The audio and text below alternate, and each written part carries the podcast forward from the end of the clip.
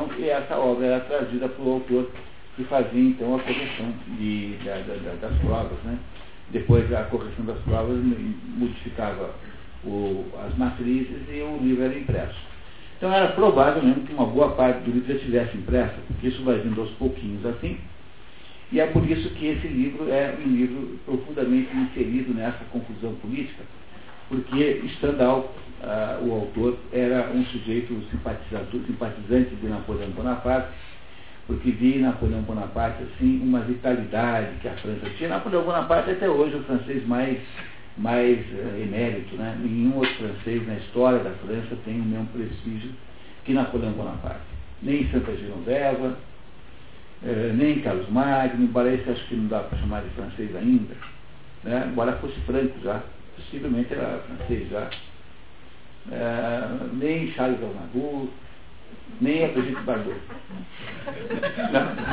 Então, na verdade, o, né, o, Napoleão é o francês mais, mais, mais qualificado que há né, até hoje. E o, então, o, o Henri Belle vai contar nessa história, o Stendhal né, vai contar a história de uma personagem chamada Julien Sorel. Julien Sorel é um rapaz é, que mora numa cidade chamada Verrières, que é uma cidade é, falsa, não existe a cidade. Ele inventou uma cidade chamada Verrières, é, onde é, estão em luta todos os acontecimentos políticos derivados dessa enorme mudança de regime político na França. Então, na França existem grupos que estão em combate, né? E esse Verrières é mais ou menos como o próprio Stendhal, é um sujeito cujo ídolo existencial é o Napoleão Bonaparte ele vê o Napoleão Bonaparte como sendo a pessoa mais importante do mundo. Ah, e aí há uma série de acontecimentos. Esse Julian Sorrel, ele é um, ah, um jovem, um jovem de uma família de gente muito tosca. O pai dele é um sujeito de boa condição de vida, tem lá uma espécie de marcenaria, mas ele não se parece com seus irmãos, os irmãos dele são todos mais ou menos com o mesmo jeito assim, gente mais grosseira, assim, que quer passar a vida inteira lidando assim com, com né, trabalhos manuais, e ele, o Julien Sorrel, não, ele é um sujeito assim que tem um excepcional uh, nível intelectual, tanto tão grande que ele sabe dezenas de trechos da Bíblia em latim de cor.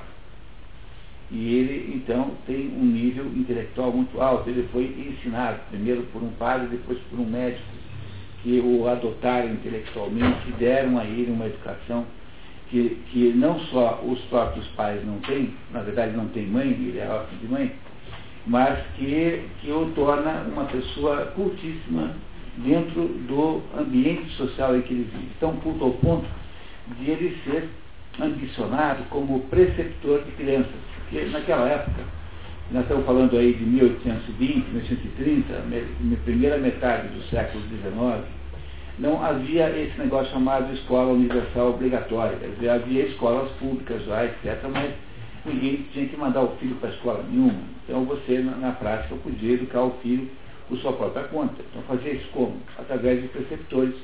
Se contratava alguém que dava aula para os filhos. O, o próprio Stendhal teve um preceptor assim, o padre Rayana, é, de que ele guarda durante todo, durante toda a sua vida um ódio exemplar.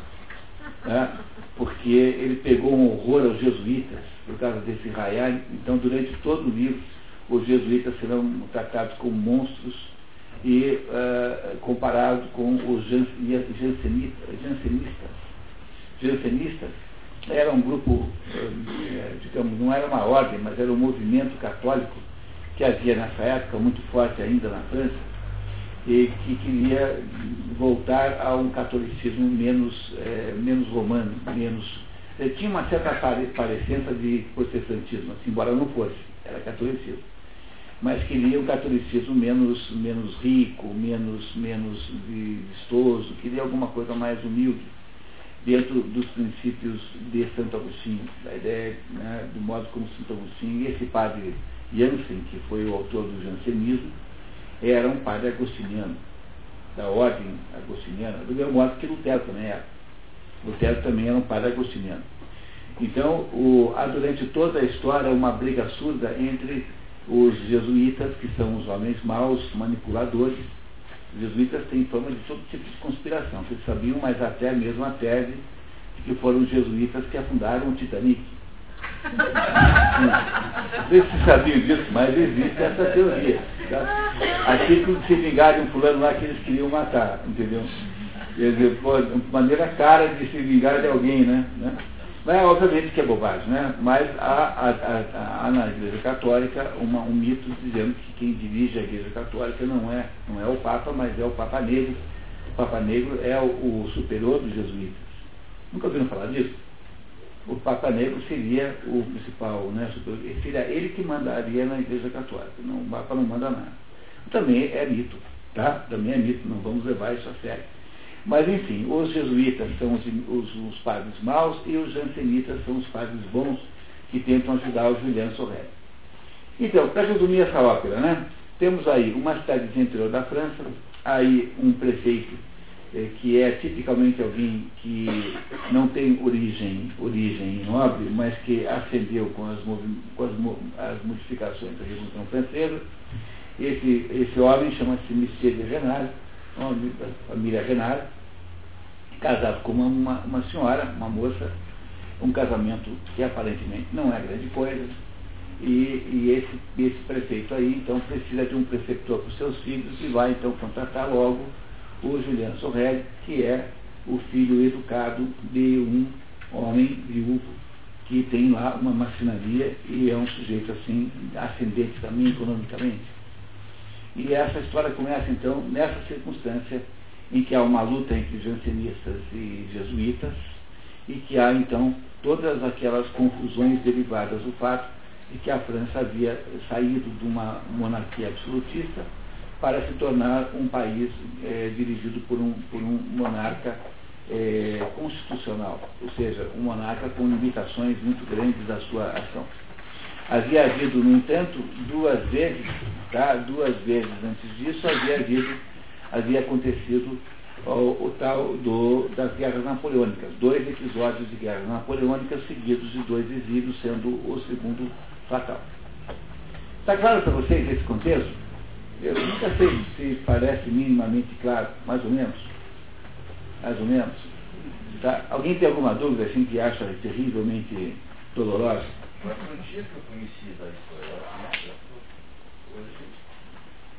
o HD quase encheu. É, então, tá bem, né?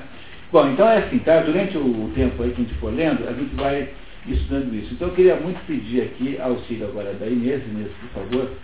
Inês vai, vai nos ajudar aqui lendo o texto. Esse, essa história é um pouquinho lenta, de, é, um pouquinho é, longa demais para que a gente possa ler inteiro.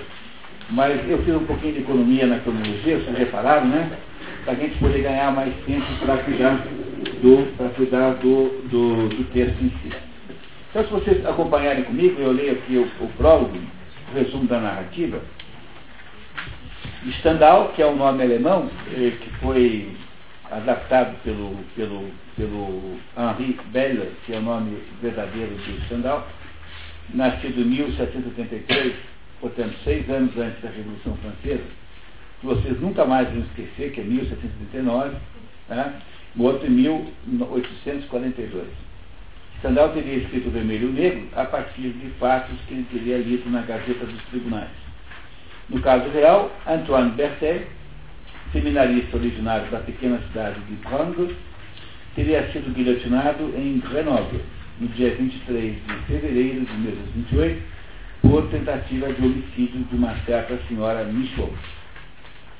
O romance teria sido, ele deu no jornal esse negócio e a, a, ele inspirou-se nessa história real para fazer a história do Vermelho Negro.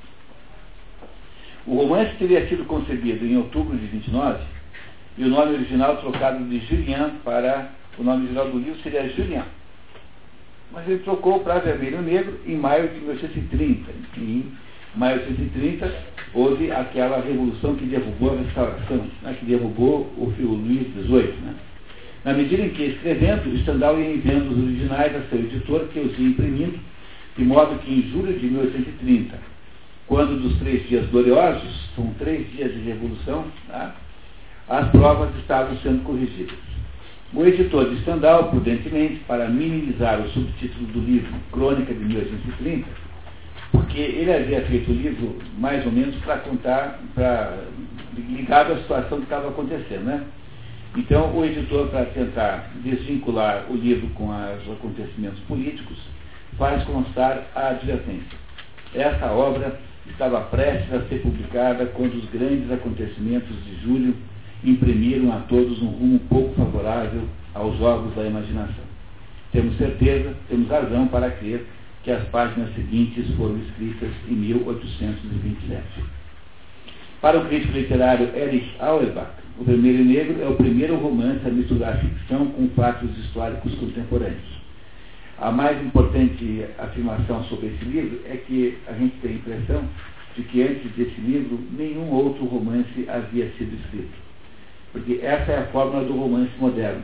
É a análise psicológica da personagem, a compreensão do modo como ela pensa e da interação entre as personagens e a vida mais ou menos real. Então, pode-se dizer que o, o Stendhal, e depois um pouquinho mais tarde, o Gustave Flaubert com Madame Bovary, tenham sido os inventores da fórmula do romance moderno, que é o romance que até hoje existe aí mais ou menos. Claro que ele tem aí modificações A e B, mas é mais ou menos a mesma forma. Então lembre que o herói da história chama-se Julien Sorel, que é um jovem de 17, 18 anos, muito, muito, ele tem uma, ele tem uma capacidade incrível de, é, de impressionar as mulheres. Ele, é, ele é, pertence a uma família é, muito diferente dele, e ele é, então, é, um sujeito de formação intelectual alta, ele sabe de cor enorme número dos trechos da Bíblia, em latim. Sabia latim, o que o tornava uma pessoa excepcional. Então, é a saga A Vida de Julian Sorret, que nós vamos entender hoje aqui, e que vamos interpretar para entender o que? Quem é que nós temos de verdade? Queremos entender a nossa própria vida, e não a vida do Julian Sorel, que é apenas um, um pretexto para entender a nossa própria. No fundo é só o que nós queremos é entender melhor a nossa vida. Não é isso? Tá? Muito bem. Então, Inês, você está pronta?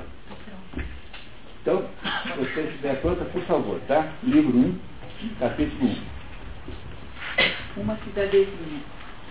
A pequena cidade de Verrières, no Jura, vive da economia das serrarias e de uma fábrica de tecidos estampados chamada Milhouse.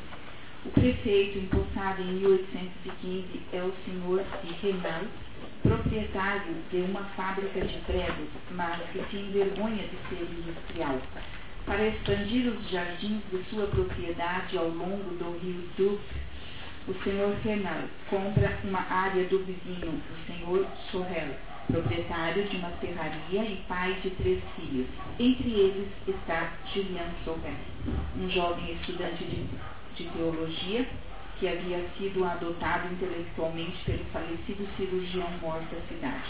Este homem, no final da vida, havia morado na casa dos Sorrel e seus primos e havia deixado de herança seus livros para Julian. Com o negócio, o velho Sorrel, camponês duro e teimoso, torna-se relativamente rico. É todo mundo novo rico aí, entendeu?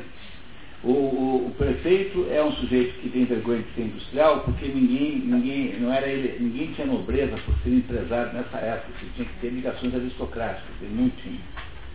E o outro, o, então ele cresceu, viveu, ganhou a vida porque era empresário, mas tinha vergonha de ter ganho a vida assim. O pai do Juliano Sorrelli é um sujeito é, assim, brutamontes, que, que tem lá uma serraria e vende um terreno para o novo rico do prefeito e fica também riquinho. Então é todo mundo aí novo rico. Quer dizer, aquele mundo antigo dos privilégios da aristocracia é, pré a Revolução Francesa está declinando e estão nascendo novas pessoas, novas classes, há uma substituição. O dinheiro está trocando de mão. Vamos dizer assim, o dinheiro e o poder está trocando de mão é o que está acontecendo aí em Verrières, que é uma cidade que não existe, é apenas uma cidadezinha fictícia. Lembro para vocês que não é qualquer coisa que não esteja clara, por favor interrompam, que eu explico melhor, porque como vocês não leram o livro, é claro que há detalhes que modos de explicar aqui que possam ser obscuros. Eu explico melhor porque eu li o livro. Então eu conto para vocês detalhes. É claro que eu não vou contar intimidades das vidas das pessoas aqui, porque eu não sou o, o leão servo, né? o leão o Leão Lobo lá da televisão contando que propostas sexuais. Entendeu? Por mais que tenha me obrigado aqui no último curso a fazer as revelações, me envergonharam muito, fiquei vermelho daqui do, do, dos demônios. Está vendo? Muito bem. Então vamos lá, tá? Continuando. Capítulo 2, um prefeito. Stendhal nos descreve belíssimo passeio de Verrier, chamado Alameda da Fidelidade, cujos plátanos são podados despro, despropositadamente todos os anos por ordem do prefeito. A vontade do senhor prefeito é despótica e duas vezes por ano todas as árvores que pertencem à comuna são amputadas impiedosamente. Ficamos também sabendo do ambiente pragmático da cidade, onde reinam o utilitarismo e o dinheiro Eis a última palavra em Verrier, dar lucro. É a frase que por si só representa o pensamento habitual de mais de três quartos dos habitantes. Neste momento da narrativa, os notáveis da cidade temem a presença ali do senhor Aper, inspetor parisiense, que poderia dar informações comprometedoras sobre a administração local para os jornais liberais. É, o que o Sandal quer nos dizer com isso é que o ambiente na cidade é um ambiente burguês, pequeno burguês.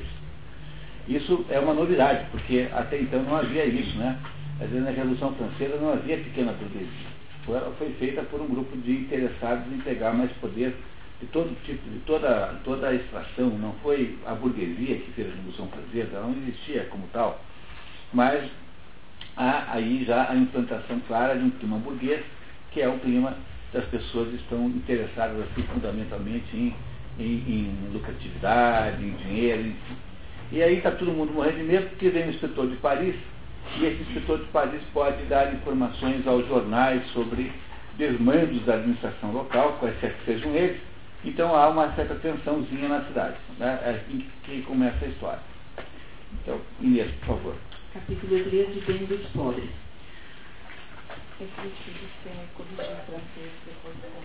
Tá bom, tá, ok.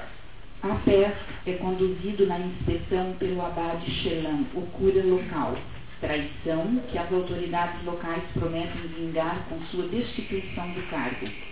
O abade, idoso de 80 anos, depois da morte do cirurgião Mor, havia adotado Julian Sorel e o convencido a estudar teologia, embora o jovem tivesse desejado seguir a carreira militar, se sua condição social o tivesse permitido. Ele não pode ir para o exército porque ele é um, sujeito sem é, pedigree. Como é que ele vai ser oficial do exército se ele é filho de um, um dono da serraria? E, e, é essa a razão pela qual o livro chama Vermelho Negro, porque a dúvida essencial do Julian Sorel é sobre se ele vai ser militar, usar, portanto, a farda vermelha do exército napoleônico, ou se ele vai ser padre, portanto, usar a batina preta. Entenderam qual é o sentido agora do título vermelho negro?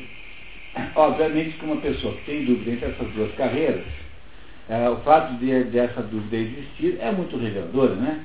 Não precisamos nem debater isso agora, vocês guardem, por favor, esse elemento o sujeito que não sabe se casa ou compra uma bicicleta, que é mais ou menos a mesma dúvida né, né, que há entre, entre essas dúvidas aqui, entre ser padre ou ser oficial do exército. Não é a dúvida que ele tem, né? É essa, essa é dúvida que ele tem, mais, mais ou menos, é, essa dúvida do jeito que está aí é muito reveladora. Então o padre Chelan, que era amigo do Julien, que era um padre jansenista, obviamente, todos os padres bons são jansenistas, todos os padres maus são jesuítas. Esse padre de Chelan eh, havia adotado o menino quando o cirurgião morre, e aí havia ensinado que ele sabia de teologia. E esse padre aí é que está trazendo, o melhor, não que ele tenha trazido, mas ele era o cicerone dos tais inspetores parisienses, o que faz com que aquela pequena burguesia que está ali no poder já coloque o padre na lista negra. Com isso, o Stendhal está só querendo nos incompatibilizar, nos antipatizar para com o senhor de Renard, com o prefeito e demais autoridades, né? obviamente. Mas continuamos. Como forma de afirmação social contra seu maior adversário, o senhor Valenot, o rico diretor do asilo, o prefeito decide contratar Julian Sorel como preceptor de seus filhos faço questão absoluta de ter em casa o Sorrel, o filho do serrador de tábuas, disse o senhor de Renal. Ele cuidará das crianças que estão começando a ficar muito endiabradas para nós. É um jovem padre ou coisa que o valha, bom latinista, e fará que as crianças progridam, pois tem um caráter firme, segundo o Ocura. Ah, ele, é um, ele é um seminarista, ele não é padre, tá? ele apenas estuda teologia. A senhora de Renal, uma alma bondosa, contrasta com as senhoras locais pela sua simplicidade, deixando escapar as melhores ocasiões de fazê-lo, o marido, comprar belos chapéus em Paris ou Besançon. No fundo, aborrece-se com o marido, mas não tem coragem de admiti-lo. Então aí aparece uma personagem nova, que é a senhora de Renard, que é mais velha que o Julian, ela deve ter assim uns 30 anos, ele tem, ele tem uns 17, 18, e que é uma mulher assim um pouco infeliz com o casamento, o marido não é grande coisa, mas ela é, por, lado, uma pessoa assim, com, digamos assim, com uma certa atitude de seriedade na vida, não tem assim uma. não é uma mulher ah, aí coquete, né? É isso que se quer dizer com isso, né? E, é, e aí então esse casal resolve contratar o Julien Sorrel, que é esse menino, para ser preceptor na sua casa. Muito bem, continuamos. Capítulo 4. Um pai e um filho. Para contratar Julian, o senhor de Renal negocia com o senhor Sorrel na serraria. Do mesmo modo que, por ocasião da venda do terreno, o velho madeireiro arranca condições excepcionais do prefeito. Ao procurar o filho para comunicar-lhe o acordo, o senhor Sorrel o encontra lendo o Memorial de Santa Helena ler aqui embaixo? Pode ler. Resumidor. Obra do Conde de Las Casas, que acompanhou fielmente os últimos dias de Napoleão em Santa Helena. É, esse livro é um livro famosíssimo, existe, né? Memorial Santa Helena, em que esse, esse, esse nobre foi o nobre, o Lord Camarista, né? O Chamberlain, como se diz em inglês, que acompanhou Napoleão até o dia da, da morte. E ele escreveu então um livro recontando todas as conversas que teve com Napoleão, lá em Santa Helena. Então, por aí nós notamos que para o Juliano Sorrelli, é, o Napoleão é uma espécie de herói. Né? herói. Para Estandal também era uma espécie de herói. Né? Representava um modelo, assim, alguém uh, de que nós, alguém a ser admirado uh, antes de mais nada. Não é isso? Tá? Continuando. É, no lugar de vigiar a serra. Com um tapa, o velho Sorrel derruba o livro predileto de Julian, que cai nas águas do riacho. Outro tapa derruba o filho da viga em que estava lendo. Fica clara a rejeição familiar a Julian. Nada era mais antipático ao velho Sorrel. Talvez tivesse perdoado a Julian o porte esbelto, pouco apropriado ao trabalho pesado e tão diferente daquele dos irmãos mais velhos Porém, a mania de leitura lhe era odiosa. Ele mesmo não sabia ler. Julian era um rapazinho de 18 a 19 anos de aspecto frágil, com traços irregulares, porém delicados e um nariz aquilino. E essa descrição aí é que explica por que é que as mulheres todas se apaixonam por Julian Sorrel. E ele tem uma certa, tem um certo ar assim de, de, de defeso tem uma certa mistura de, de beleza feminina num homem né, com uma certa fragilidade, que acho que as mulheres ficam todas assim maternalmente apaixonadas por ele. Assim. Essa é a minha teoria para explicar por que todo mundo adora o Juliano Sorrel, por exemplo, aqui daqui a pouquinho haverá mulheres aqui se atirando no chão aqui de, de, de, de aqui de paixão pelo Juliano Sorrel, garanto aqui, tá? Tenho certeza que vocês verão essas cenas seguramente acontecerem daqui a pouco aqui na nossa leitura.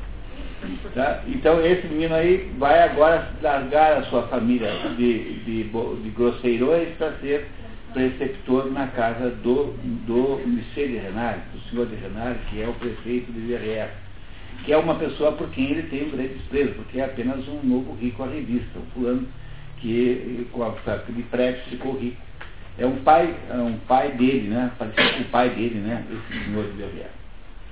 Por favor, Inês. Capítulo 5, uma negociação. O velho pai anuncia a Julian seu destino. Sabe Deus, maldito preguiçoso, disse-lhe o pai, se algum dia você vai ser suficientemente honrado para me pagar o preço da comida que lhe adianto há tantos anos. Pegue seus trapos e vá para a casa do prefeito. Bacana, né? Tudo assim super boa. Então. Julian, influenciado pela leitura das confissões de Rousseau, só consegue declarar que não aceitará comer com os empregados domésticos. O que faz com que vocês tenham percebido agora, pela primeira vez, que um dos traços da personalidade do Julian Sorrel é o quê? Orgulho, né? Ele é orgulhoso, não é isso? Tá? Então lembrem disso depois, para a gente entender a obra. Tá? Vamos lá. Estão tão, tão, tão entendendo a obra? Estão gostando do, da história? É uma história magnífica essa. Tá? Então vamos lá, continuamos. A caminho de se instalar na propriedade do prefeito, Sorrel desvela seus projetos ambiciosos. Fazia muitos anos que Julian não passava nem uma hora de vida sem lembrar que Bonaparte, tenente obscuro e sem fortuna, se tornara senhor do mundo com a espada. A ideia o consolava de seu infortúnio, que julgava grande, e redobrava sua alegria quando a tinha. E ainda, hoje em dia vemos padres de 40 anos receber 100 mil francos de vencimentos, ou seja, três vezes mais do que os famosos generais de divisão de Napoleão. Na igreja, a caminho, encontra um recorte de jornal. Detalhes da execução e dos últimos momentos de Louis Genrel, executado em Besançon.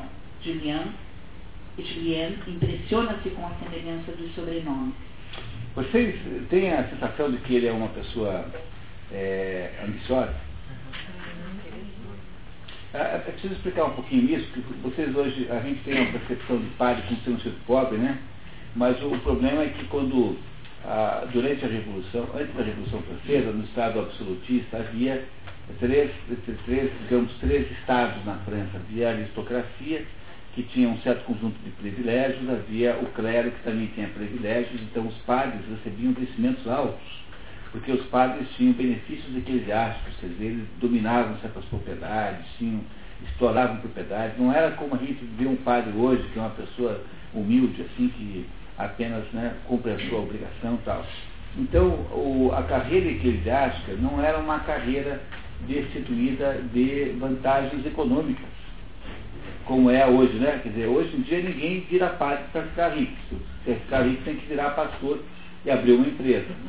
Né? Agora, se você quiser ficar rico como padre, não dá, porque os padres não ficam ricos porque os padres fazem voto de pobreza.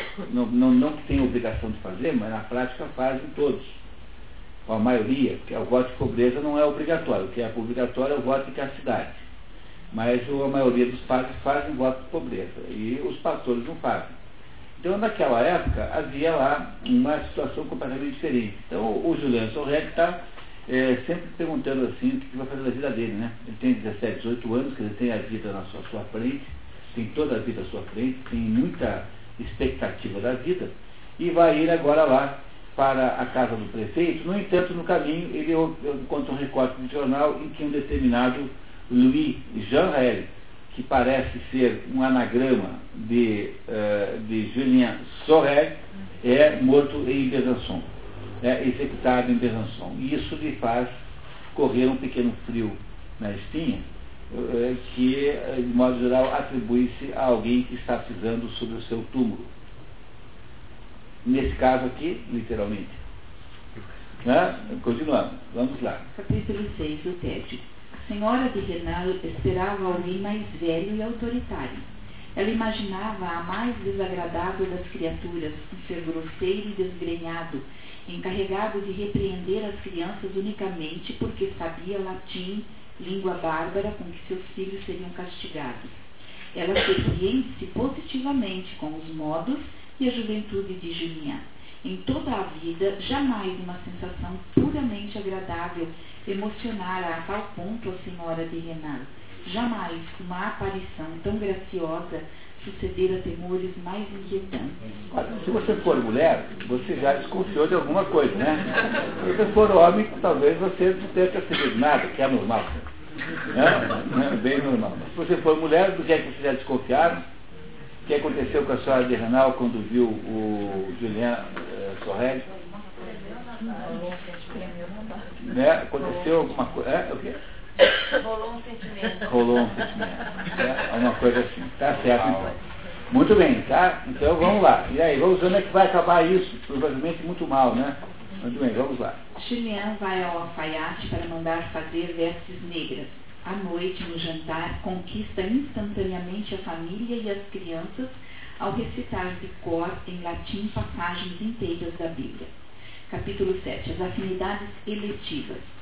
Julian começa a atrair a inveja dos outros empregados e do senhor Valenot, antigo galanteador da senhora de Renal e adversário político do prefeito. Lembra que esse Valenot, que é o diretor do asilo, ele é aquele a quem o Julian, o senhor de Renal, queria é, desmerecer contratando o Julian, porque ter um preceptor para os filhos é um, é um símbolo de. Entendeu o que é o novo rico? O novo rico é aquele sujeito que acha que determinadas coisas são simbologia do seu sucesso. Então, então o negócio fica quase novo rico compra um castelo.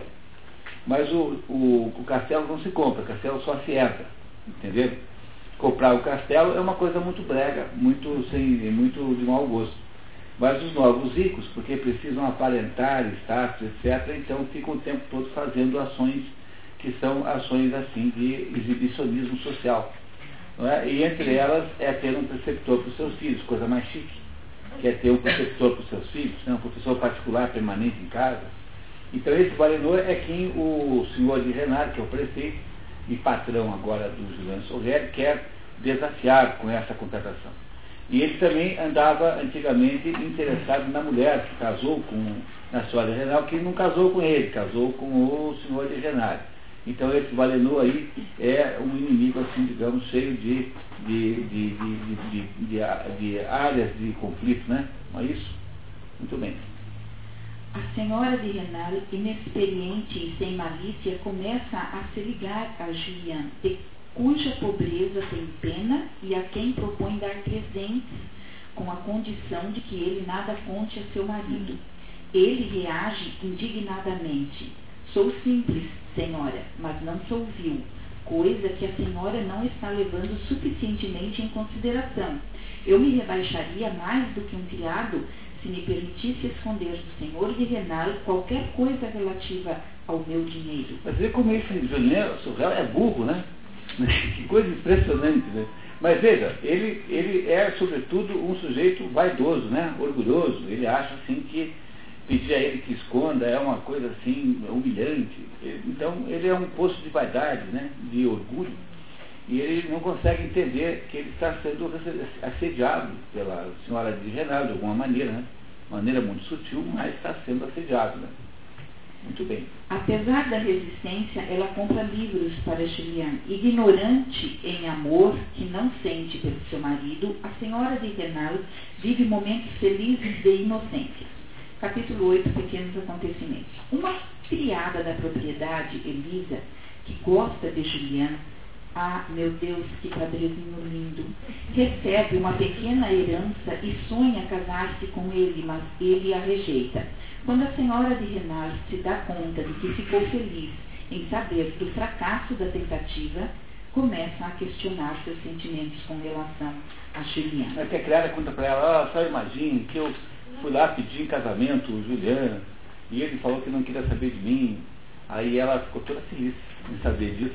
É, então ela, quando se dá conta de que tinha ficado feliz com aquela notícia, ela começa a se perguntar, será que eu não estou confundindo as coisas tal? Mas isso, a senhora, pela primeira vez a senhora de Renal, conscientiza-se de que possa estar havendo ali uma, um início de um romance, né? A família de Renal vai passar o verão no castelo de Vergy. Juliana acompanha as crianças. A prima da senhora de Renal, a senhora Delphi, é convidada. Lá, favorecidos pelas longas ausências do prefeito, Julian e a senhora de Renal se aproximam fisicamente. Um dia, ele toca a mão dela por acaso. Ela a recolhe imediatamente. Ele decide conquistá-la. Julian julgou que era seu dever conseguir que a mão dela não se retirasse quando ele a tocasse. O que, que parece o Julian nesse momento? Não, não parece um oficial do exército tentando cumprir uma missão? Você não tem essa sensação? de que, de que ele, ele vê nessa circunstância assim, uma espécie de meta, de objetivo militar. Não parece isso? Preste atenção como vai ficar bem claro que isso está aí. Tá? Capítulo 9, Uma Noite no Campo. Julian vê a conquista da senhora de Renal como se fosse uma batalha. Dá ordens a si mesmo. Agarrar de qualquer maneira a mão da senhora de Renal ao soar das dez horas e de fato o faz. Tinha cumprido o seu dever, um dever histórico. Inadvertidamente, no dia seguinte, o senhor de Renal aparece no castelo para trocar o enchimento de palha de milho dos colchões. Julian, que tinha escondido na sua cama o retrato de Napoleão dentro de uma caixa, desespera-se e implora à senhora de Renal que resgate a caixa antes que o marido a encontre, mas se comprometendo a não a abrir. Ela o faz coberta de ciúmes por imaginar que na caixa haveria a fotografia de outra mulher. Viu como é que é a realidade? As mulheres pensam que o marido está aí com outra, mas o cara foi ao treino do Corinthians. Está vendo? Não estou dizendo que. Está vendo que implicância que você tem com os maridos? Está vendo? Ele achando, pensando coisas terríveis e ele estava lá com a fotografia do Napoleão Bonaparte. Por que, que ele não quer que o marido veja o Napoleão Bonaparte? Porque o marido é da turma nova, que não é, que, não, que vê no Napoleão Bonaparte um monstro, né? Quer dizer, o, o, o marido já é, é, aquela pequena burguesia não associada à aristocracia, portanto não é nem do Duque de Orleans, nem do, do Luís XVIII, e que eh, pretende então, né, que, no fundo é o, é o pequeno burguês cada vez mais poderoso assumindo o governo. Então, para o, o Julian Sorret, seria um suicídio se o, o, o, o, prefeito descobrisse que ele é adepto do Napoleão Bonaparte. Né? Não, não daria certo. E é por isso que ele fica, faz essa cena toda aí. Tá? Muito bem? Continuamos. Capítulo 10. Um grande coração e uma pequena fortuna.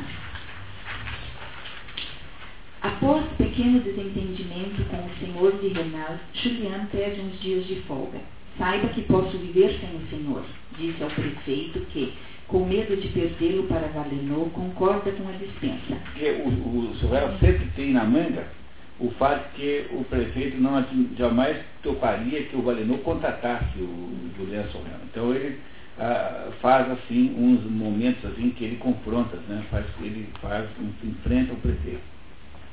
No caminho para visitar seu protetor, o abade Chelan, ao ver a natureza, sonha com grandes planos. De pé sobre sua grande rocha, Julian olhava o céu abrasado pelo sol de agosto. As cigarras cantavam, tudo era silêncio ao redor. Ele via a seus pés vinte léguas das redondezas. De vez em quando percebia um gavião que saía das grandes rochas acima de sua cabeça, descrevendo círculos imensos em silêncio. O olhar de Julian seguia maquinalmente a ave de rapina. Seus movimentos tranquilos e possantes o impressionavam. Invejava aquela força, invejava aquele isolamento. Havia sido esse o destino de Napoleão. Seria um dia o seu. Ele se compara com Napoleão. Essa cena em que ele está olhando do alto do morro, né? É igual a, é uma paródia da cena em que Napoleão sobe na pirâmide e fala assim: de, o alto dessa pirâmide, 20 séculos se contemplam né, que é, que é o, o ele está fazendo uma paródia de Napoleão. Ele acha-se uma espécie de Napoleão. Né? Ele acha-se uma espécie de Napoleão Bonaparte. Ele, então, está aí eh, achando que a vida dele tem que ser parecida com a vida de Napoleão.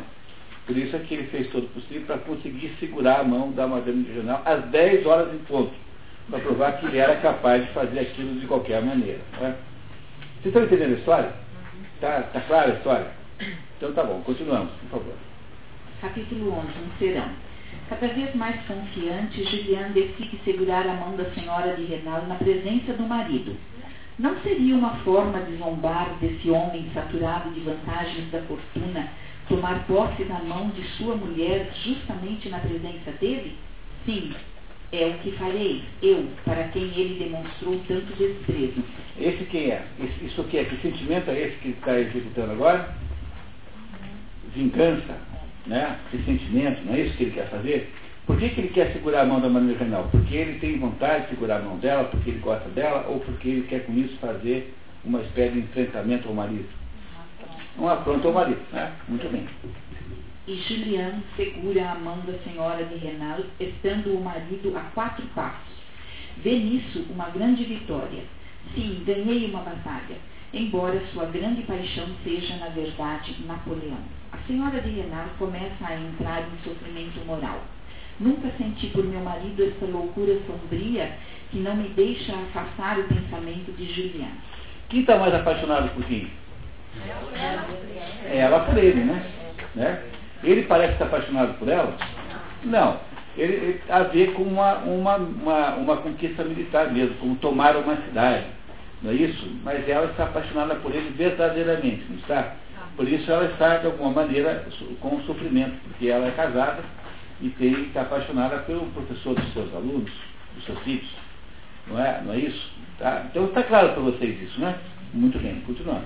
Capítulo 12. Uma viagem. Julian, prestigiado na família, pede mais três dias para visitar seu amigo Fouquet, comerciante de madeira na região. Parte deixando o senhor de Renal desconfiado. O camponesinho, sem dúvida, recebeu propostas de alguém. Do Valenor, certamente, né? Deve estar preocupado com o Valenor né, que foi o Valenor que está querendo roubá-lo, né? Deve ser isso que ele pensou. Né? E a senhora de Renal doente com sua ausência. Ela está apaixonada ao ponto de já sentir falta da presença física dele. A caminho da casa do amigo, Julian descobre uma gruta nas montanhas e, instalado neste refúgio, vendo a paisagem sob o pôr do sol, deixa sua alma entrar em devaneios. Em meio à escuridão imensa, sua alma perdia-se na contemplação do que imaginava encontrar um dia em Paris. Chega a uma hora da manhã na casa de Fouquet, que tenta atraí-lo para sócio. Julian recusa, alegando sua vocação religiosa, mas na verdade não acha que a proposta de Fouquet possa fazê-lo vencer na vida. Ele volta a Vergy para a alegria do senhor e da senhora de Renal. Por motivos diferentes. O senhor de Renal fica feliz porque ele não foi cooptado lá pelo Valenor, e a senhora de Renal fica, fica feliz por quê? Porque ela de fato está apaixonada por ele. É, vocês perceberam uma coisa? Esse rapaz aí, esse Julian Sorré, a vida tem sido é, egoísta com ele, tem sido sovina com ele. Não, ele, ele morava lá com aqueles monstros, né, família monstro, família Adams, e conseguiu que, né, que fosse um lugar né, para viver lá na casa do prefeito e uh, ter lá um. O pai até fez um bom negócio, né, de salarial para ele. Agora uma pessoa lá oferece a ele um, um cargo, uma, uma sociedade numa firma. Não é isso? Mas ele, o pai dele recebia pelo trabalho dele? Não, ele, o pai, o pai quando o pai negociou ah, o negócio, né? Falou, olha, você quer levar meu filho? Tá. Mas o meu filho, eu vou, como é que eu vou pagar para meu filho? A pagar, não, só vai portanto. O pai, o pai fez a negociação para o filho. Vendeu o pai, mas o filho é que recebe o dinheiro. Tá? O filho, aí quando foi para a casa do senhor de Renato, desligou-se da sua própria família. Passou a viver economicamente por sua própria conta e foi para a vida. Acabou a sua ligação com a família. Só virá o pai no final.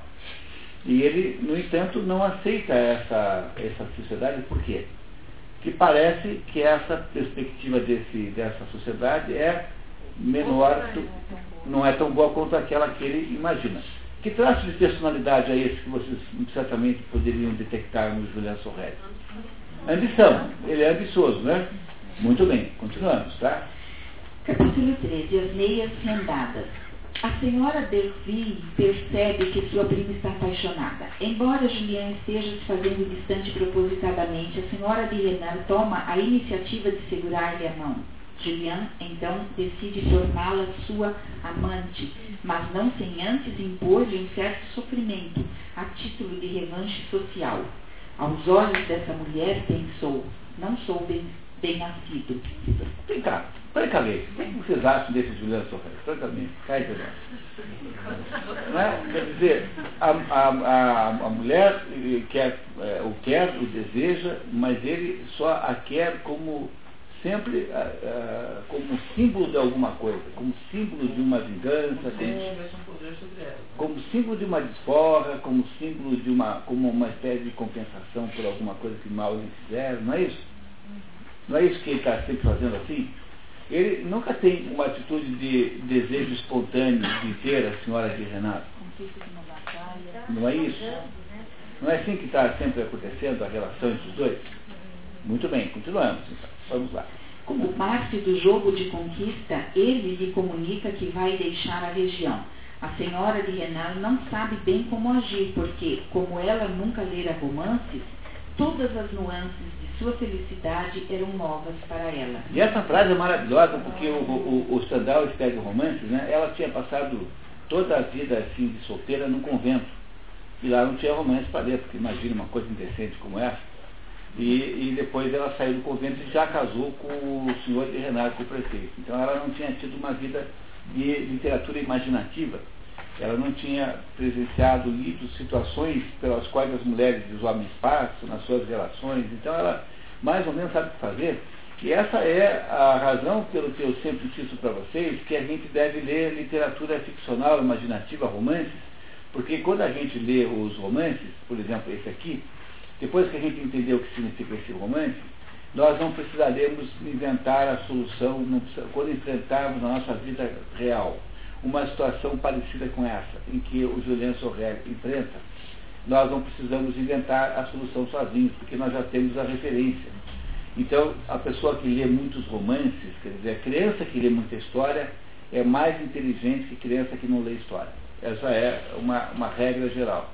Quem lê muitos romances é mais inteligente que quem não lê, porque o espectro das possibilidades humanas, a compreensão das diversas possibilidades de ação humana é muito mais presente na cabeça da pessoa. Então você está vivendo e você está é, sendo. Porque você só entende um livro de verdade quando você consegue fazer é, a, o livro coincidir com uma situação da sua própria vida. Essa é a única prova real que você entendeu um romance. Romance, né? romance, porque eu não estou falando de livro, livro científico, nem de livro teórico.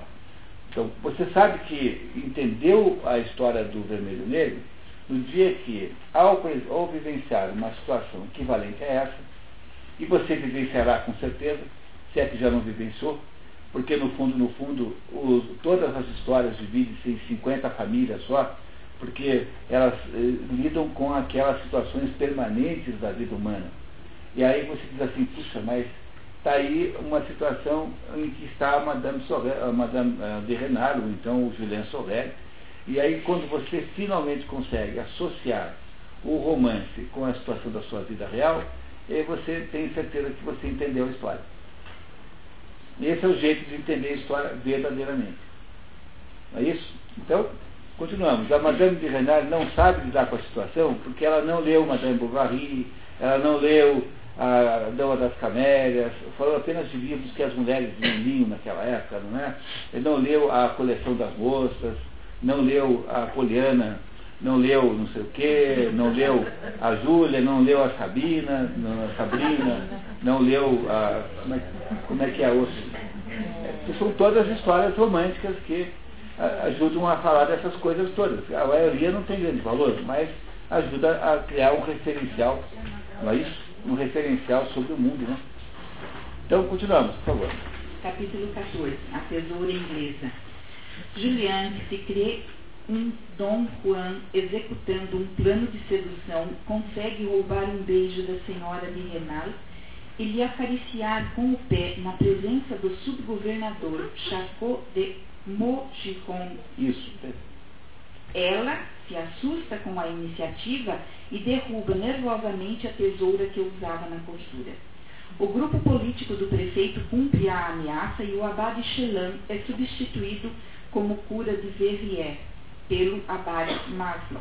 Maslon. Maslon. Lembra por que, que o Chelan foi substituído? Porque ele foi lá ser cicerone do fiscal de Paris. Então, aquela turma lá, para se vingar do velhinho de 80 anos, foi lá e trocou o velhinho de função. Botaram esse outro Maslon, que é jesuíta. Né? Então é sempre assim, tá? Muito bem. Julian, revoltado com essa injustiça a um digno homem de idade, reconsidera a ideia de abandonar a igreja e ser sócio de Fouquet, mas recua.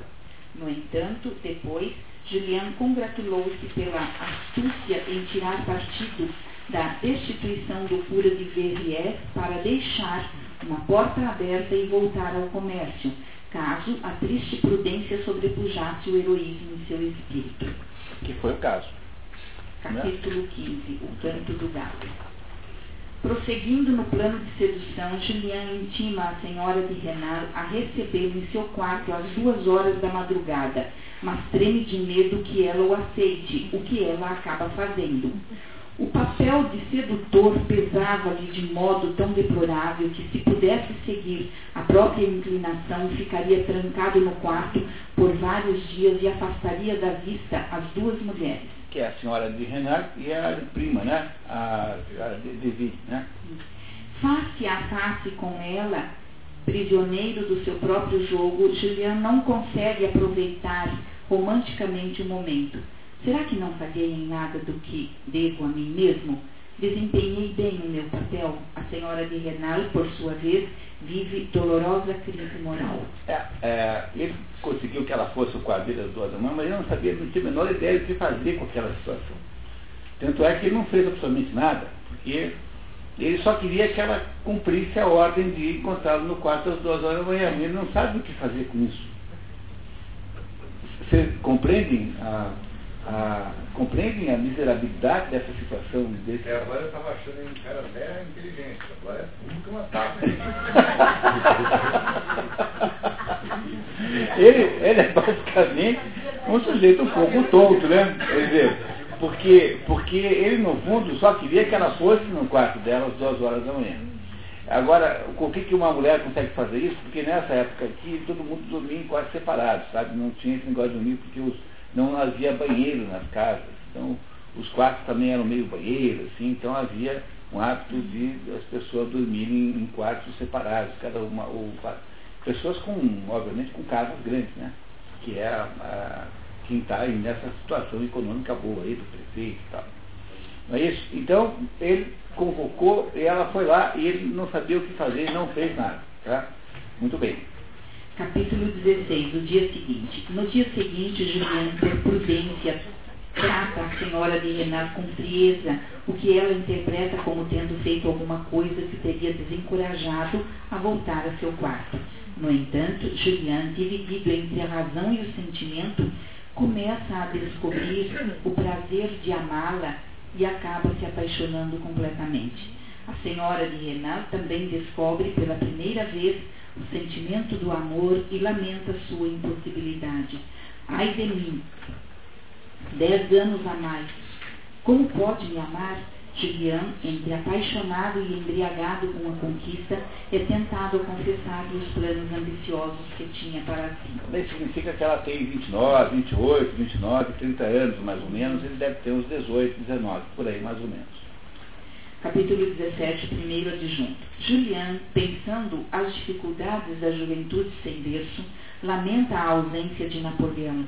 Ah, exclamou, como Napoleão foi mesmo o homem enviado por Deus para os jovens franceses. Quem vai substituí-lo?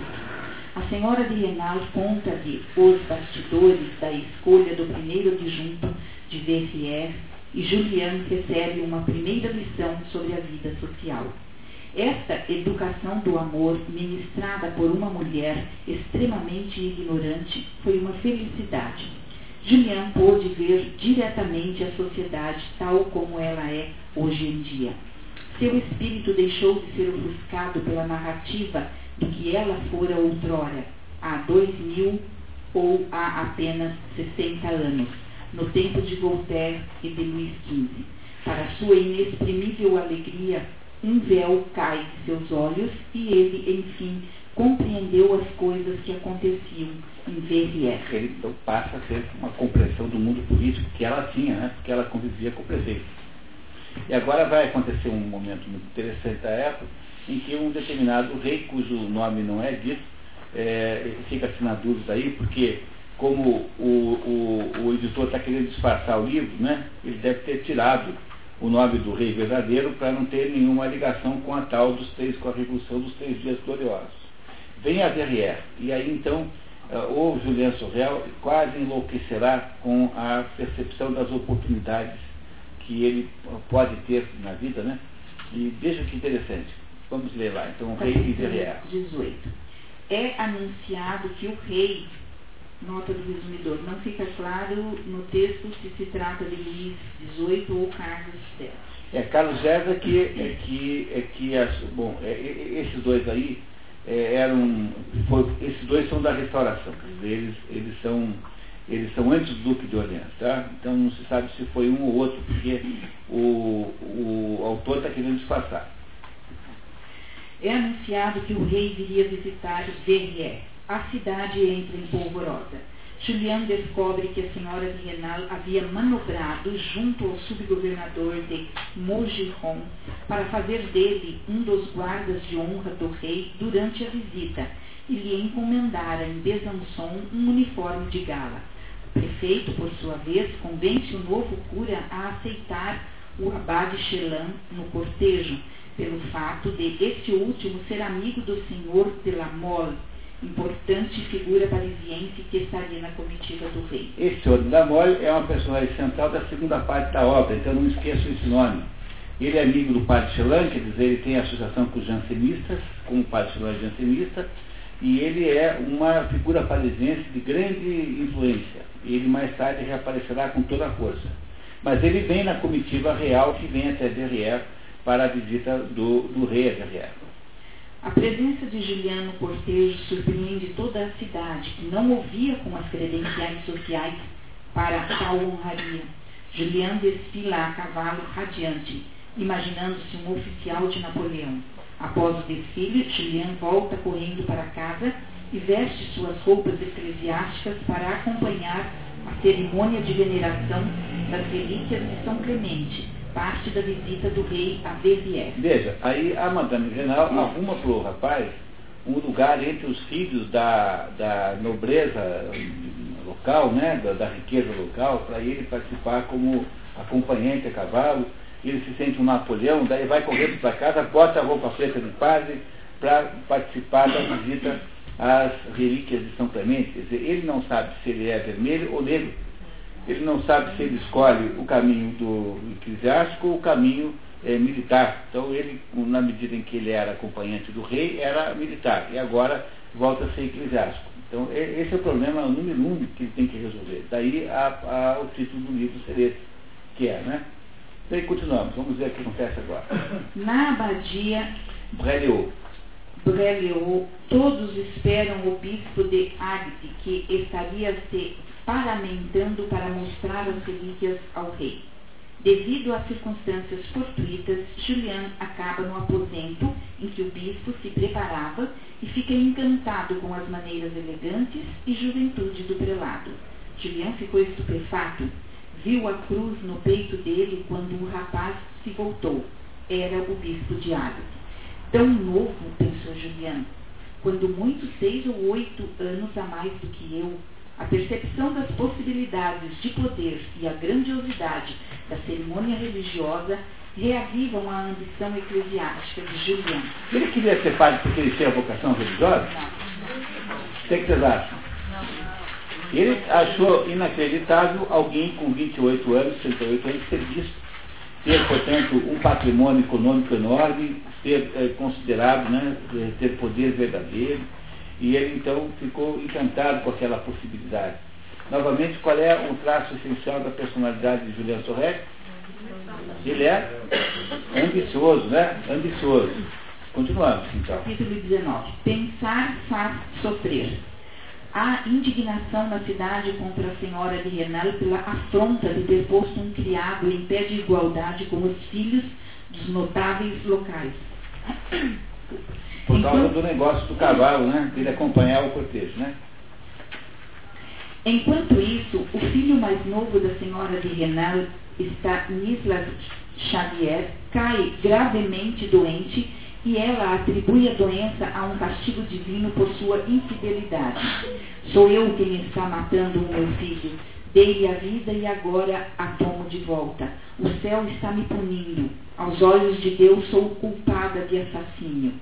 Num momento de crise, ela quase confessa tudo ao marido, mas Juliana a dissuade, propondo-lhe retirar-se para a abadia de Prelevaux, apesar de estar totalmente apaixonado.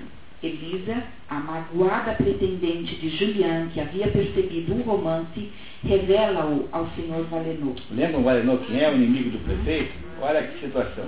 A Elisa é aquela criada que queria casar com o Patequim, lindo, e ele não quis casar com ela. Este, o senhor Valenor, envia ao senhor de Renal em Vergy maliciosamente uma carta anônima. Na mesma noite, o senhor de Renal recebeu da cidade, junto com o jornal, uma longa carta anônima que lhe contava nos mínimos detalhes o que estava acontecendo na sua casa. Julian ouviu empalidecer ao ler a carta, escrita num papel azulado, e lançar olhares enfurecidos para ele. Essa situação está indo para um caminho bom? O que, que vocês acham? Está parecendo bacana o desenfecho disso, desenlace disso?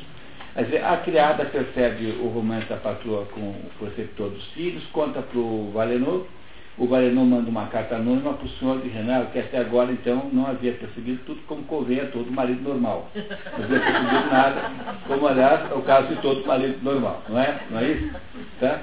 E agora começa a ficar complicado, porque, porque agora há uma tensão na casa derivada da revelação desse romance entre o Julien Sorrel e a senhora de Renal.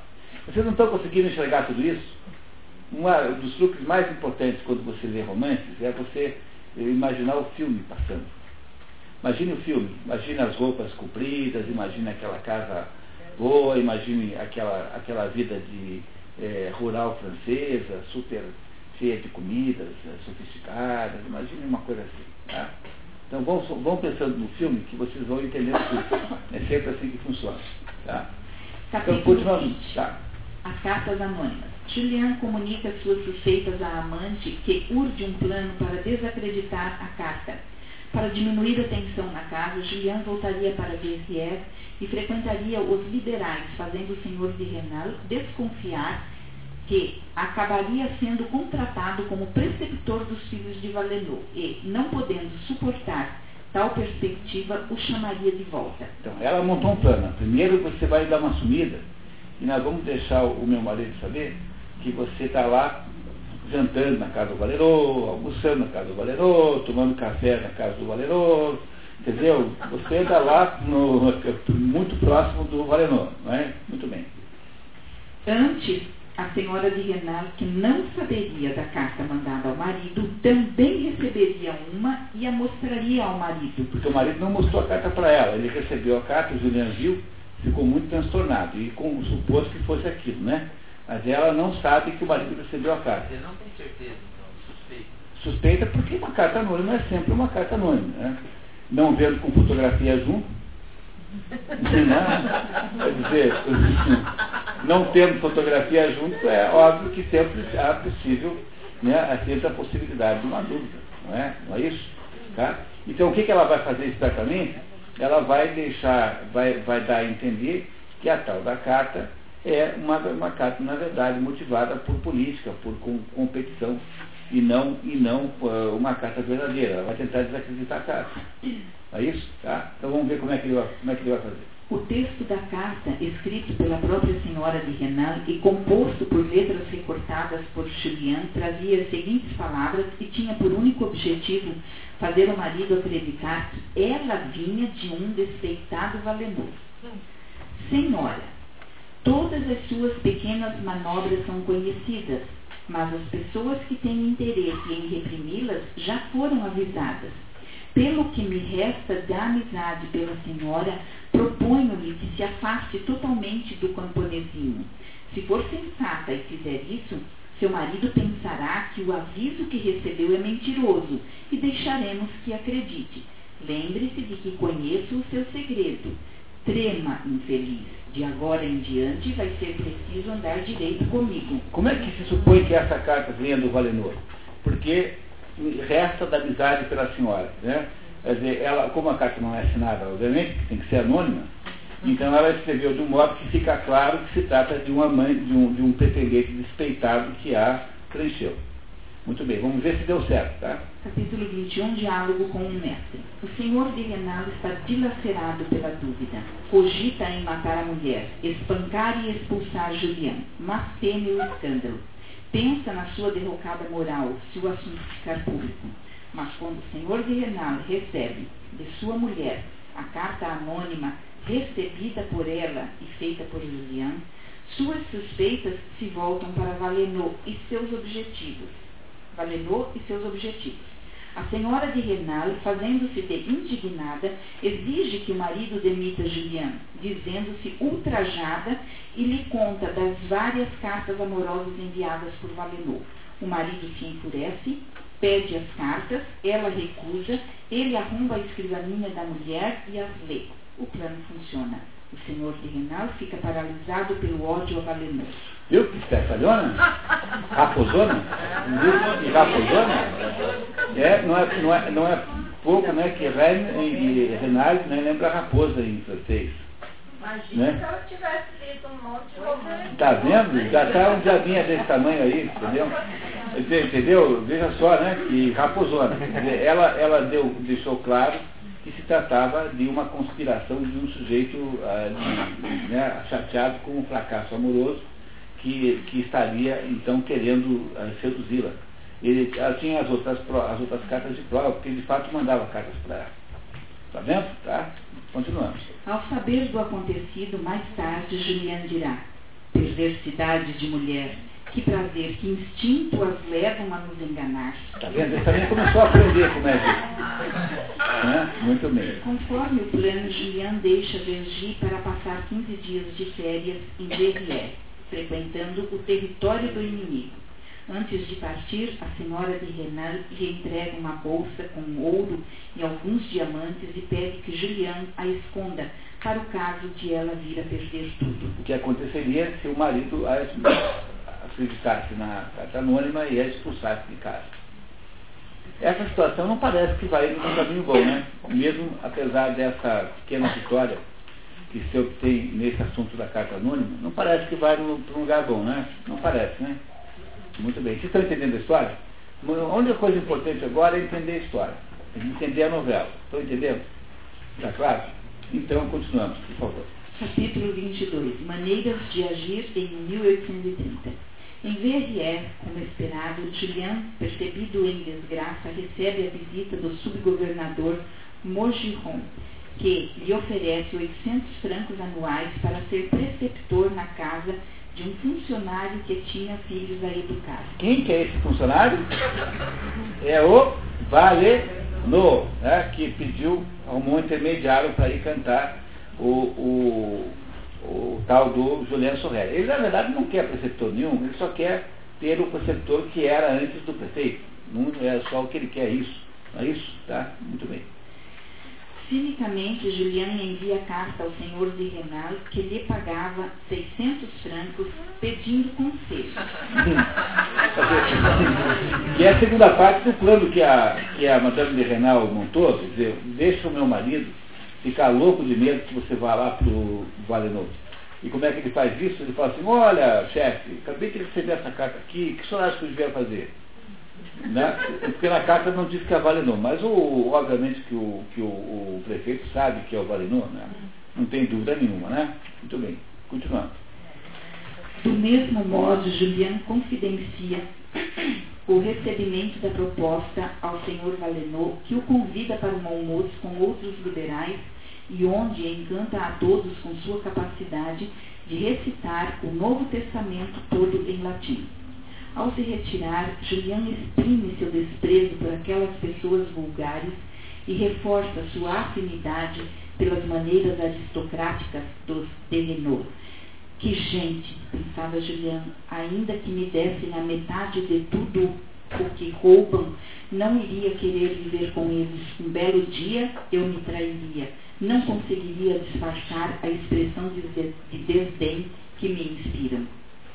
Tá vendo? Quer dizer, ele no fundo não quer saber do Valenor, porque o Valenor é uma mais novo rico do que o outro, porque o outro é novo rico também, mas o outro tenta parecer aristocrata, assim, tem uma atitude de aristocracia. Mas o Valenor não, o Valenor é o novo rico puro, assim, aquele que tem uma atitude completamente falsa mesmo e de apenas de aparência social. Mas isso, muito bem. Continuando. Capítulo 23. Dissabores de um funcionário. cantor italiano Jerônimo, portador de uma mensagem do ardido da Embaixada da França em Nápoles, primo do prefeito, visita a família de Renault, Renal, Renal. Renal e a distrai à noite contando casos divertidíssimos e cantando trechos de óperas. A senhora de Renal sonha com a vida conjugal que teria com Julian caso fosse viúva. A cidade toda já, no entanto, comenta o caso entre os dois. O abade Chelan, que fica sabendo do caso por Elisa no confessionário, exige que Julian parta para o seminário em Besançon. Julian concorda. O babá de Chelan, que é um sujeito decente, né, o que tem 80 anos, quando sabe dessa história, fica de cabelo em pé. Você está louco, assim, por quê? Imagina uma cidade pequenininha, quão, quão fácil é você manter um caso desse segredo. É impossível, né?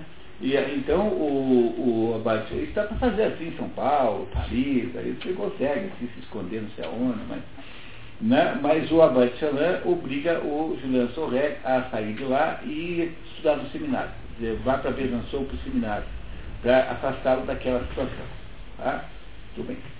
Uma segunda carta anônima enfurece o senhor de Renal a ponto de propor duelo a Valenot, no que é dissuadido pela mulher, que também o convence a pagar o valor do contrato a Julian, apesar da interrupção, favor que Julian aceita a título de empréstimo apenas. Por quê? Porque ele é muito orgulhoso para aceitar, né, aceitar o dinheiro como uma indenização generosa. Claro, eu vou aceitar porque é empréstimo. É isso? Porque o orgulho não pode ser é, controlado. né? Três dias após sua partida para Besançon, Julian retorna secretamente e encontra a senhora de Renal no seu quarto. Ela se surpreende, mas o trata friamente, persuadida de que era uma despedida para sempre. É a última vez que o vejo. Capítulo 24 Uma capital. Chegando a Besançon, Julian exclama ao ver a fortaleza. Quanta diferença para mim se chegasse a esta nobre cidade para ser subtenente num dos regimentos encarregados de defendê-la. Ele chega como padre e ele gostaria de chegar como um oficial do exército de Napoleão. Subtenente. Né? Subtenente, não é oficial, é verdade. Mas como um soldado, né? Como um soldado, alguém do exército de Napoleão. E, então agora ele chega de preto, mas gostaria de chegar de vermelho. Apesar de que agora há pouco ele preferiu ser vermelho, preto e não vermelho, quando ele viu um jovem, tão jovem quanto ele, conseguir ser bispo de Agde, não é isso? Tá? E vamos ver então o que acontece agora em Besançon, em que ele deixou lá o casal é, e, e ele foi embora, né? Foi para Besançon, que é uma cidade importante ali da região de Verrières. Dá uma volta na cidade e entra num café popular onde se joga bilhar e flerta com a atendente Am- Amanda Binet. Provocado por um dos amantes da moça, Julian parte pa- para lhe propor duelo, no que é impedido por Amanda, que o conduz para fora do café e lhe entrega um bilhete com seu endereço. Depois de se livrar de suas roupas burguesas, que entrega cuidadosamente à guarda do hotel dos embaixadores, Julian adentra o seminário trêmulo. Está vendo? Todas as mulheres são apaixonadas por esse, por esse Julião Eu estou estranhando muito não ter ouvido gritinhos ainda. Quando aparece o nome Juliano Sorrel aqui, nunca ouvi- não ouvi gritinhos ainda da plateia. Tá? Está sendo muito estranho. Sempre acontece. Capítulo 25. O seminário. Julian é conduzido ao gabinete do diretor, o abade Pirard, que havia recebido uma carta de recomendação do abade Chelan. Envio-lhe Julian Sorrel, desta paróquia que batizei vai fazer 20 anos. Pronto, tem 19 anos, né? Já sabemos a idade dele finalmente. Filho de um carpinteiro rico, mas que não lhe dá nada. Julian será um notável lavrador na vinha do Senhor. A memória e a inteligência não lhe faltam. Sabe refletir. Será duradoura sua vocação? Será sincera? Então, esse abade Pirrat, é, imagine vocês, ele é jansenista ou é jesuíta? Ele foi, ele recebeu uma carta de recomendação do padre Xerá. Então é jansenista, né? Jansenista. Quer dizer, ele é daquele, daquele grupo de padres que querem fazer a coisa certa. Ele, o, o padre Chelan, mandou para ele uma carta dizendo que ele não tem certeza sobre a vocação religiosa do Julian Sorrel. Você tem certeza? Não, você ter certeza que ele talvez não tenha nenhuma mesmo, né? né? Essa que é a verdade, né? No entanto, o Juliano Sorreal conseguiu, recebeu mais uma oportunidade na vida. Não é isso? Que é de começar uma carreira eclesiástica de verdade no, no, no lá no, na, no, no seminário mais importante da região. O clima opressor do seminário e o olhar fixo do diretor fazem com que Julian desmaie. Recuperado, conversa três horas em latim com o diretor que se impressiona com seus conhecimentos de teologia. O abate Pirrar, jansenista, nota.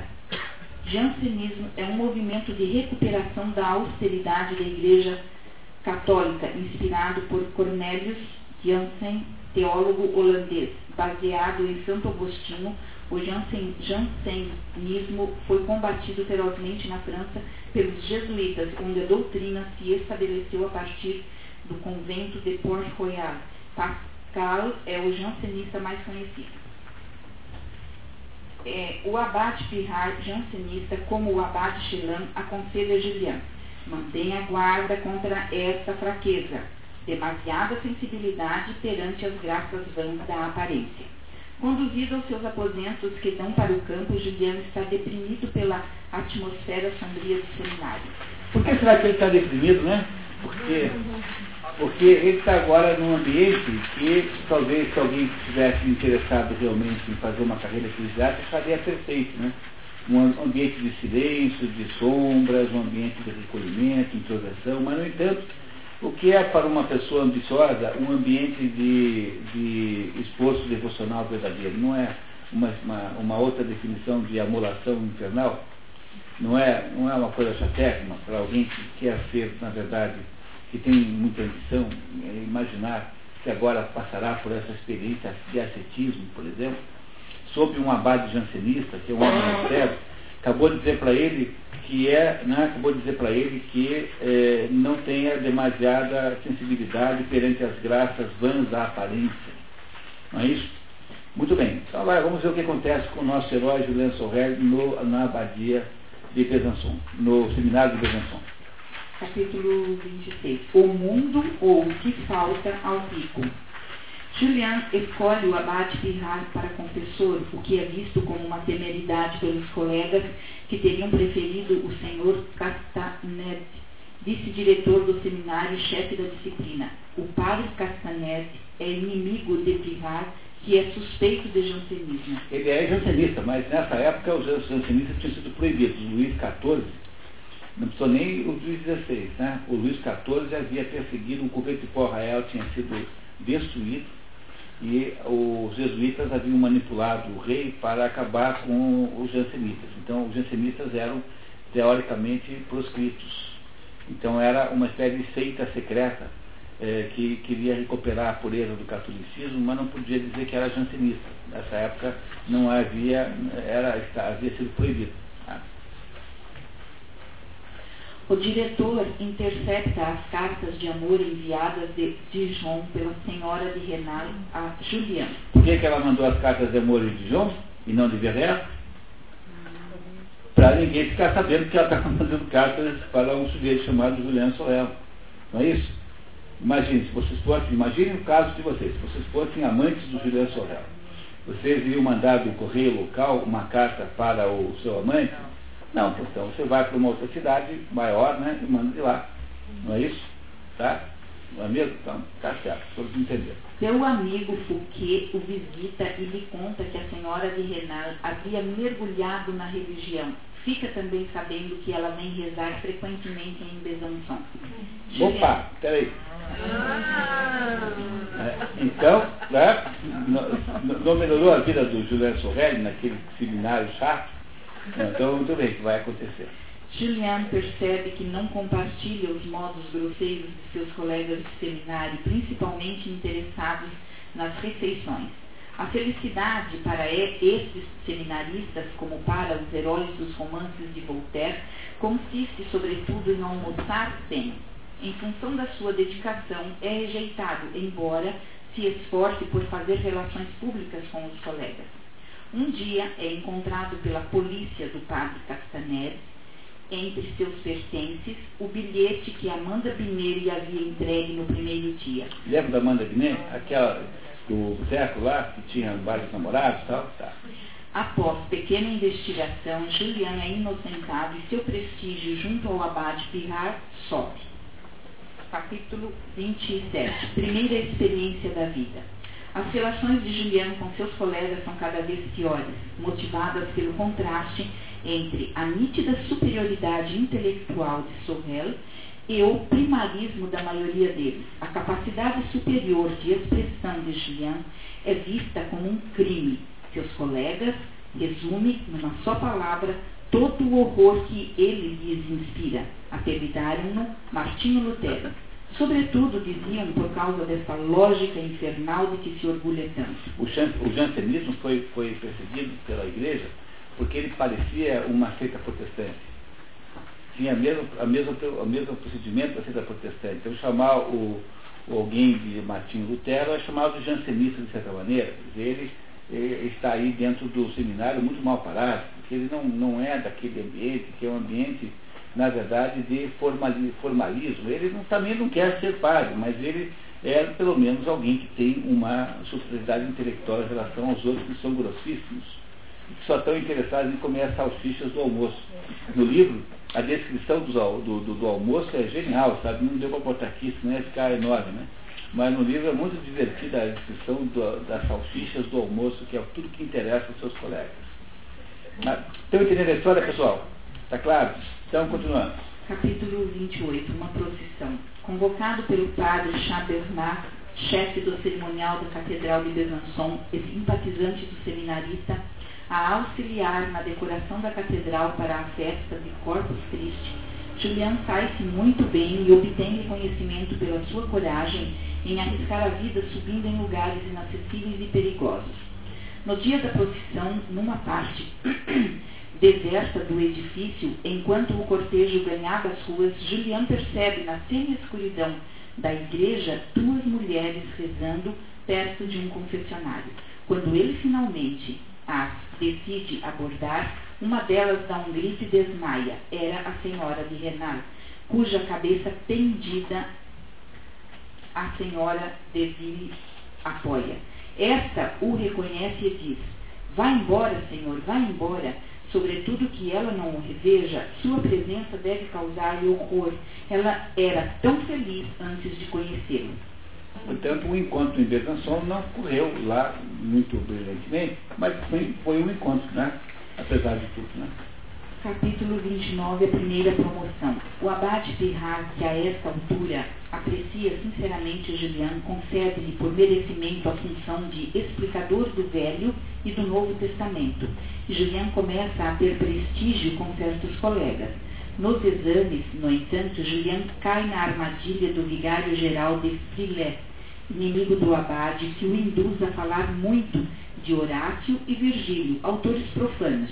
Julian recebe uma injusta nota baixa. O abade de Frilé, que é jesuíta, quer derrubar o abade Pirard, que é o abade que cuida do seminário.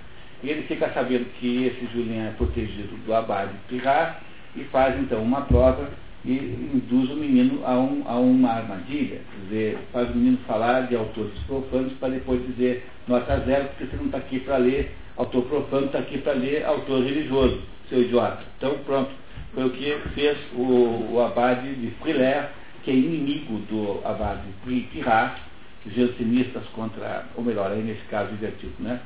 Je- Jesuítas contra jansenistas, contra jansenistas, e aí então o menino tira uma nota baixa. Muito bem. Surpreendentemente, no entanto, dias depois, Julian recebe uma carta de Paris com certa soma em dinheiro e a recomendação de continuar seus brilhantes estudos. A remessa havia sido feita pelo Marquês de la Mole, que... Lembro dele, pessoal? Aham. Era aquele que disse para vocês lembrarem que foi junto na comitiva do rei lá para Verrières. É, então, esse Marquês manda ao Juliano Sorel uma compensação financeira pela perseguição, porque ele é amigo do pirata. Não é isso? Podemos dizer que esse Juliano Sorel não está recebendo oportunidades da vida? Não, não podemos dizer isso, né?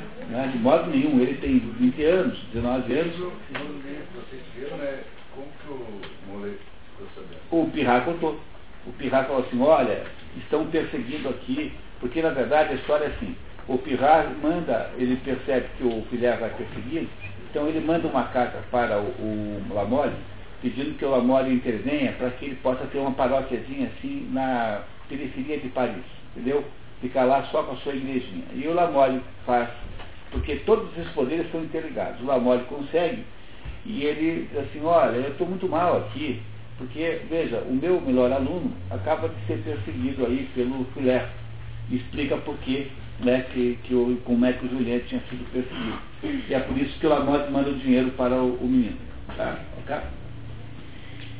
A remessa havia sido feita pelo Marquês, que teria sido informado do caso pelo abade Pirrat, que prestava serviços diplomáticos para o Marquês na região de Besançon, sobretudo numa disputa judicial envolvendo o vigário-geral Friler. Viu? Olha aí, tá? Por gratidão, o dignatário parisiense lhe havia oferecido uma paróquia tranquila na região de Paris. Pirrat redige sua carta de demissão e pede que Julian a entregue pessoalmente ao bispo. Sabendo da partida do abade, um homem pobre, Julian lhe oferece seus 600 francos. Que ele tinha recebido do senhor de Renard, como, lembra que ele foi contratado por 600 francos por ano. Aí quando ele saiu, a Madame Renard convenceu o marido a dar o dinheiro todo do ano, embora ele não tivesse feito um ano. E esse dinheiro era todo o dinheiro que ele tinha, que eram os 600 francos que o, o prefeito havia pago a ele por eh, influência da mulher. Claro, né? Não é isso? Ele oferece o dinheiro para o padre. Vocês não acham que esse Julian Sorrel tem mérito também? Já melhorou. Melhorou, né? Não é isso? Né? Muito bem. Então, continuamos. Ou ele, É. ou ele ficou sabendo que o Lamole. É. Muito bem. Vamos lá. No bispado de Besançon, Julião impressiona muito bem o bispo e recebe deste como presente as obras de Tácito. Que o, não ab- é um escritor religioso, né? Tácito é um escritor profano. o abade Pirrat assume magnífica paróquia nos arredores de Paris. Capítulo 30, um ambicioso. Convidado para secretário particular do senhor de Lamole, o abade Pirrat recusa e indica Julian para o cargo. Deixei Olha só, o mundo não ajuda esse menino. Quer dizer, ele agora, além de ter sido recompensado pela perseguição, alguma vez, Renato, te mandaram dinheiro quando, te- quando você tirou nota baixa na prova? Alguém te mandou assim um envelope cheio de dinheiro? Né? Tá vendo? Então a gente não tem essa experiência que teve o Juliano Sorra. Eu também não tinha cor um jogo político que esse moleque tem. É, mas não, não, não, não sei, mas de certo modo o destino o ajuda, porque agora ele vai virar secretário pessoal do Marquês de Lamole, que é uma figuraça da política parisiense. Quer dizer, em um ano, menos de um ano, tudo isso não teve um ano ainda. Ele sai de um pobre coitado perseguido pelos irmãos, pelo pai, para ser um, o preceptor dos filhos do prefeito, arrumar, ser amante da mulher do prefeito, é, ser convidado a assumir, a ter uma, uma, uma sociedade numa firma, né, que estava tudo pronto para ele entrar, não era uma firma nova, já existia. Era só ir lá pegar o dinheiro no final do mês. E depois ele vai para o seminário, onde ele consegue fazer se respeitar, e além de fazer se respeitar, ele, quando é perseguido, é compensado economicamente, e agora vira secretário de uma figura importantíssima em Paris, tudo isso num período que nós não sabemos quanto é, mas alguma coisa como alguns meses. Não parece uma coisa, uma carreira extraordinária a desse menino? Pois não, Mas você tem uma, assim de, do, do militar, né? do militar. Ele vai virar o fato. Bom, Isso, isso provoca o. A ele capitaliza isso daí. Não sei, vamos deixar esse ponto para... Não, esse esse ponto é interessante, mas vamos deixar depois para discussão. Por enquanto, só entender o que está acontecendo, tá? Sem interpretação, só entender o que está acontecendo. Porque daí a gente vai construindo a concepção, a percepção da história. Então, por favor, Inês. Deixei no fundo do seminário um pobre rapaz que, se não me engano, será rudemente perseguido por lá. O senhor poderia fazer dele seu secretário. Ele tem energia, tem cabeça. Juliana aceita, mas antes de partir para Paris, parte para Verrières para rever a senhora de Renal e o abade Shilan. Este, preocupadíssimo, o intima a não se despedir de mais ninguém. Já se despediu, meu filho? Pode ir embora agora. Você, pelo amor de Deus, não se despeça de mais ninguém por aqui. Tá? O velhinho, né? O abade Shilan. Né? Imagina, né? Muito bem. Julian, no entanto, fingindo partir, volta à noite e sobe audaciosamente com uma escada até a janela do quarto da senhora de Renat. Inicialmente ela o recebe com repulsa, mas depois, sucumbindo à paixão, se entrega e o convence a passar o dia todo escondido no seu quarto para poderem ter mais uma noite juntos. A escada é escondida e eles jantam juntos no dia seguinte. Durante o jantar, o senhor de Renal aparece inadvertidamente, entra no quarto, mas não vê Julian que se escondera. No guarda-roupa, provavelmente. Durante a noite, o marido interrompe o casal de novo. A escada usada por Julian havia sido descoberta e temia-se a presença de um ladrão na casa. Na confusão, Julian pula a janela e empreende fuga, acompanhado pelos cachorros que não o atacam. Ele é conhecido, né? Sobre sua cabeça zunem as balas disparadas pelos empregados. Não pensa o ridículo da situação, o sujeito meio que carregando as calças, correndo, com aquela cachorrada correndo junto com ele, e aquelas balas todas unindo. E com isso acaba o primeiro livro, que é metade da obra, e com essa, com essa situação patética, nós interrompemos um pouquinho o nosso, nosso resumo para tomar um café